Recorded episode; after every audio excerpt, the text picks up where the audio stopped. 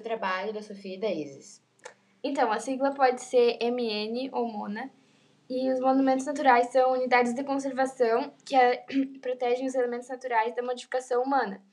Então, são áreas que são consideradas sítios uh, geológicos raros e elas têm uma, então uma certa raridade e elas não são encontradas em toda parte, por isso que elas precisam ser protegidas. E são exemplos disso os, os cachoeiras, uh, rochas, canyons, ilhas e serras. E ela pode ser instituída pelo poder uh, federal, estadual, municipal e, em alguns casos, pertencer a proprietários. Por exemplo, a Ilha de Carneiros, que antigamente era, pertencia a José Henrique de Carneiros, era uma área particular, por isso que ela se chama assim. E até hoje tem um proprietário, porque ela foi vendida. Ela fica em Tamandaré, em Pernambuco, e é conhecida pelas palmeiras, que são bem características da praia, e a famosa igrejinha de São Benedito. Agora a gente vai citar alguns exemplos. Por exemplo, a Gruta Azul, conhecida como Gruta Azul ou Gruta do Lago Azul, é uma das mais importantes cavernas do patrimônio nacional e está localizada na cidade de Bonito, Mato Grosso do Sul. Em 1978, ela passou a se tornar daí um monumento natural, que garantiu a sua preservação com acesso rigorosamente controlado. Agora vou citar três curiosidades sobre a Gruta Azul.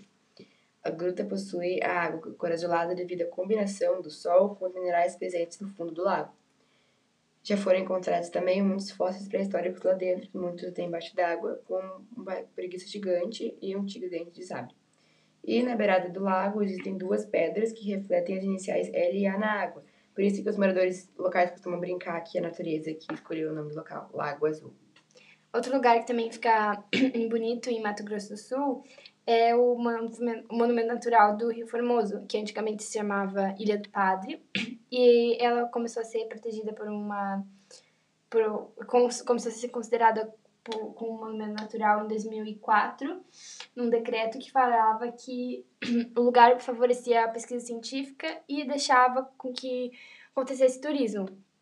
Mas isso tudo de acordo com a SINUC, que é o Sistema Nacional de Unidades de Conservação, e ela tem o direito de intervir, mesmo sendo uma área, uma área que tenha bastante agência de turismo e, e tenha bastante áreas particulares. Outros exemplos também importantes é o Itamezinho e as Cataratas do Iguaçu, que são os exemplos de monumentos naturais mais importantes do Brasil e da América do Sul. É isso.